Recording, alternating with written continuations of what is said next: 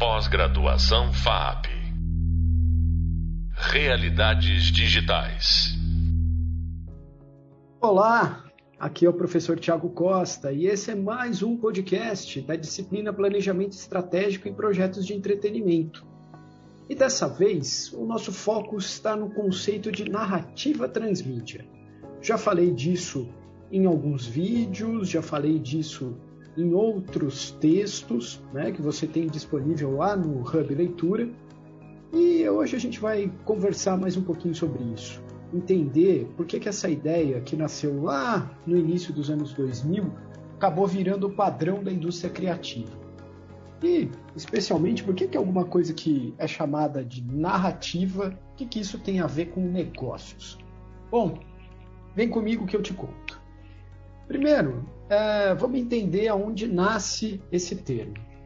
Quem primeiro propôs esse termo para o mercado foi um, um consultor, professor, teórico, mas também um cara que, que ajudou muitas empresas e muitos, especialmente estúdios de Hollywood, a entender melhor seus projetos.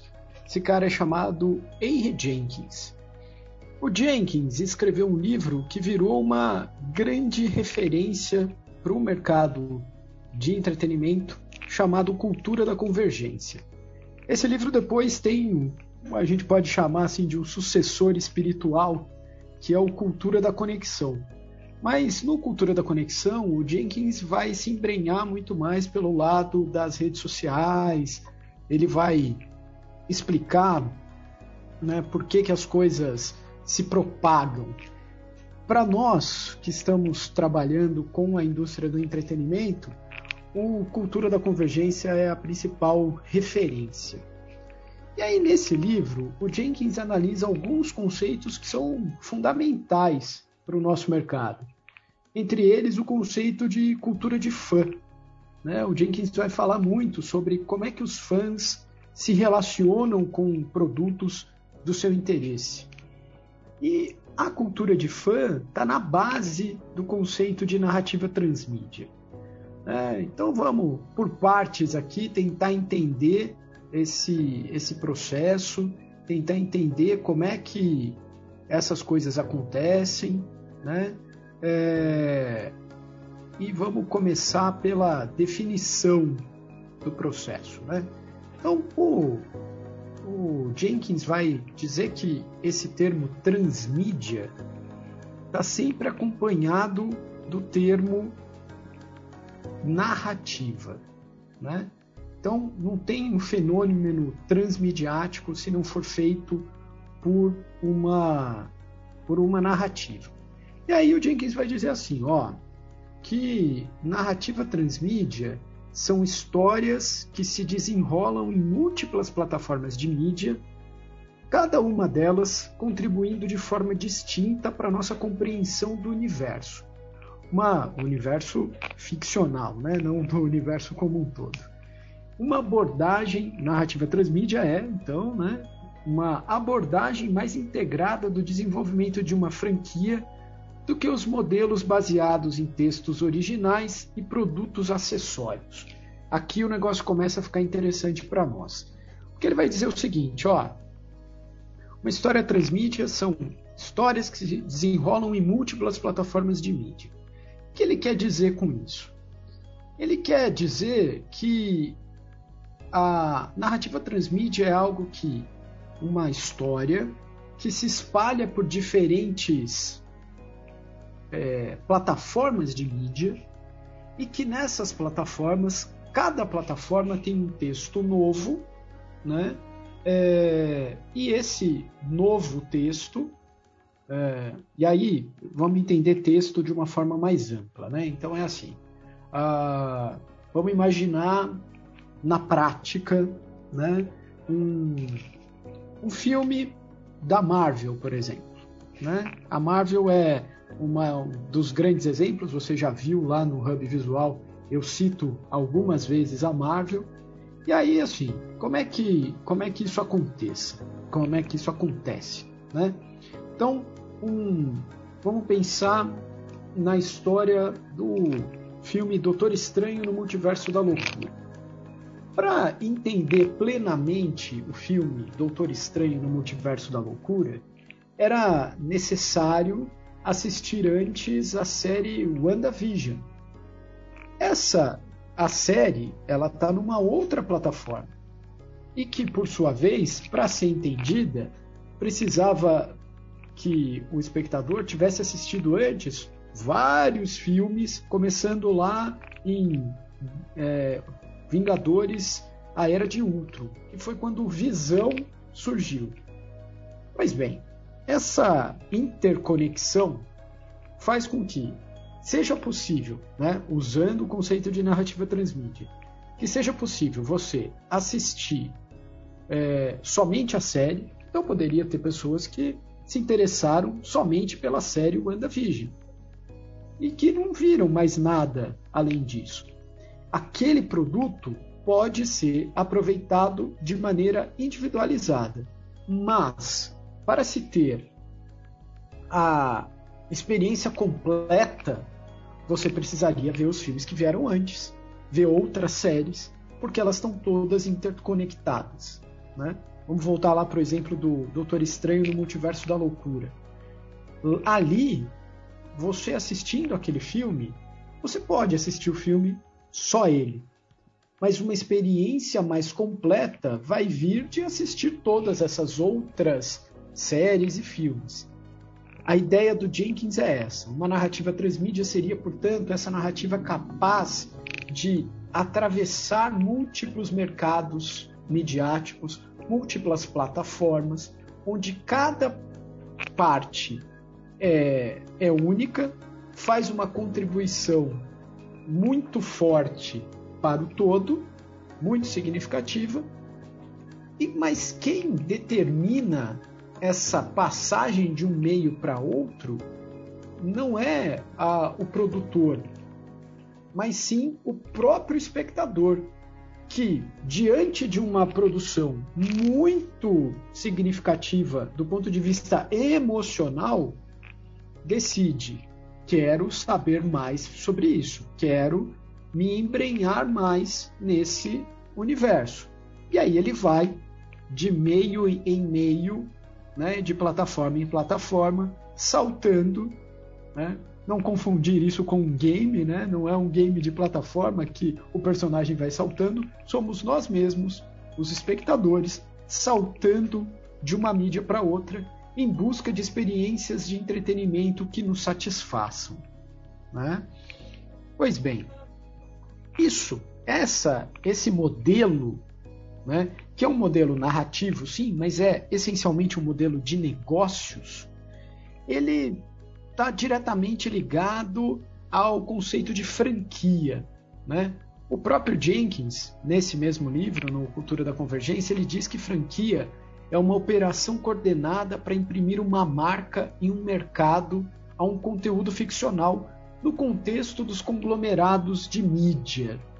Né? Então, a ideia é uma, fazer uma operação coordenada, uma operação, portanto, planejada, não é? Então, a gente já vai entendendo isso. Né? É, um outro autor, o Scolari, né? não é o Scolari técnico de futebol, é um teórico, é, o Scolari, ele diz o seguinte: que a narrativa transmídia é uma estrutura narrativa particular que se expande tanto em diferentes linguagens, que podem ser verbais, icônicas, quanto em diferentes mídias, como o cinema, os quadrinhos, a televisão, os games. E aí ele faz um ponto muito importante, que a narrativa transmídia não é simplesmente adaptar de uma, vídeo, de uma mídia para outra a história que o quadrinho conta não é a mesma que é contada na televisão ou no cinema. As diferentes mídias e linguagens participam e contribuem para a construção do mundo narrativo transmídia. Então vamos juntar todas essas ideias aqui. Né? É, por que, que essa, esse conceito é importante para quem está pensando em negócios do aspecto criativo? Porque você já vai pensar diferentes produtos, diferentes plataformas para contar a história. Só que mais do que isso, você vai ter que pensar em histórias diferentes para cada plataforma, mas que se conectam, né? É, não é simplesmente adaptar, que foi o que por muito tempo, especialmente a indústria dos games fez. Ah, você pega ali um filme e faz um jogo do filme. Só que o jogo conta a mesma história do filme. Isso o espectador começou, o jogador nesse caso, começou a, a, diminuir interesse. Ele fala, poxa, mas eu já sei como esse filme termina, né? Não tenho tanto interesse. Agora é muito diferente se eu produzo um jogo que tem a mesma história, que se passa no mesmo universo ficcional do filme, mas que continua a história do filme, ou ainda que conta a história por um outro ângulo, ou dá voz a personagens que no filme não puderam ser tão é, aproveitados. Essa é a ideia aqui, né? Então, a, a força motriz desse processo é a expansão para outros meios, é o salto de uma mídia para outra, né? Então, é essa ideia aqui, né, que, que a gente está conversando e está pensando. Essa do ponto de vista conceitual, do ponto de vista mais teórico, é, é importante a gente pensar que todos os outros elementos que estão conectados àquele produto também vão fazer parte dessa, dessa estratégia transmídia. Né? É, que, que acontece? A gente vai pensar, por exemplo, em tudo aquilo que está dentro de um processo criativo, comercial, expansivo da, da criação de um, de um produto. Aí vão entrar coisas como os brindes das redes de fast food, por exemplo. Ainda que a história oficial aconteça numa revista em quadrinhos, num filme, numa série, a partir do momento que a gente também oferece possibilidades para que o público ele próprio vá lá e possa ter um, um brinquedo, por exemplo, nós estamos dando a oportunidade daquele mesmo público criar as suas próprias histórias. Isso é importantíssimo no momento de planejamento de um produto criativo. Porque, primeiro, o público quer ter acesso, o público quer participar. E nesse processo de participação, os produtos vão ficando mais significativos do ponto de vista afetivo. Né? Na, quando a gente pensa nisso é, com um olhar mais teórico, a gente vai ver que já alguns, alguns autores falam disso. Na psicanálise, por exemplo, o Winnicott vai falar dos objetos transicionais, que são aqueles que fazem a ponte entre o mundo infantil da fantasia e o mundo real e que eles são uma representação da segurança né, das pessoas, mas a partir criado a partir de algo externo a eles, um objeto que no qual é possível projetar seus sentimentos. Uma outra autora muito interessante, a Sherry Turkle, ela fala de objetos evocativos, né? Que ela diz que são acompanhantes de emoções e estímulo ao pensamento.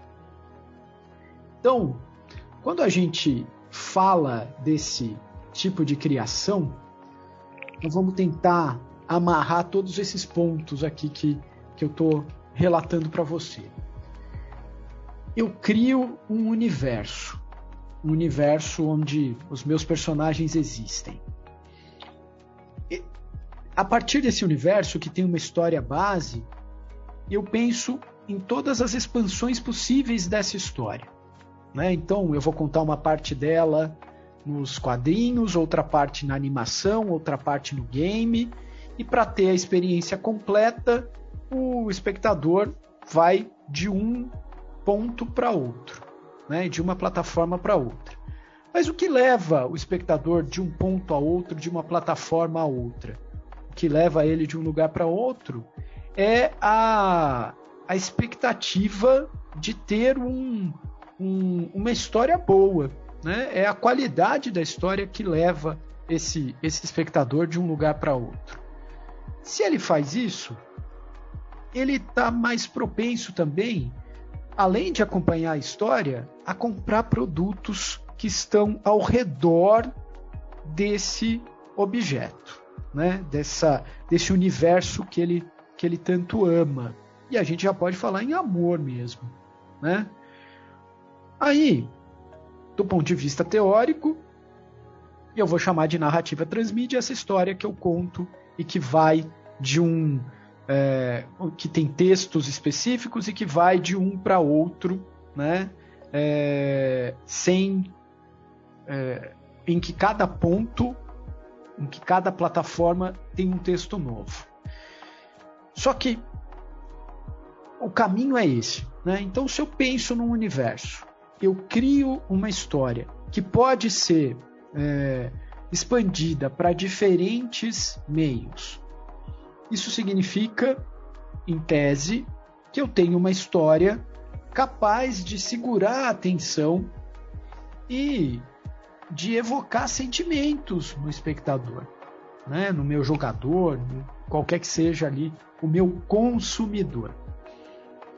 Nesse momento, eu vou pensar em produtos que estão ao redor dessa minha narrativa. Porque se eu conseguir gerar essa emoção, isso faz com que o meu consumidor tenha interesse em mais produtos e mais do que isso, eu vou criar essa conexão emocional que faz com que o produto se ganhe a, o significado de objeto evocativo, de objeto transicional, como é tratado na psicanálise. A junção desses elementos me dá a potência para gerar produtos de forma contínua. Isso é algo extremamente interessante do ponto de vista de negócios. Então eu já devo planejar os meus os meus personagens, os meus universos a partir desta lógica, né? Uma lógica que faz com que eu crie histórias, pense em histórias que serão deslocadas para diferentes plataformas, partes dela, sabendo que cada parte deve ser independente em si, deve se, é, se bastar, né?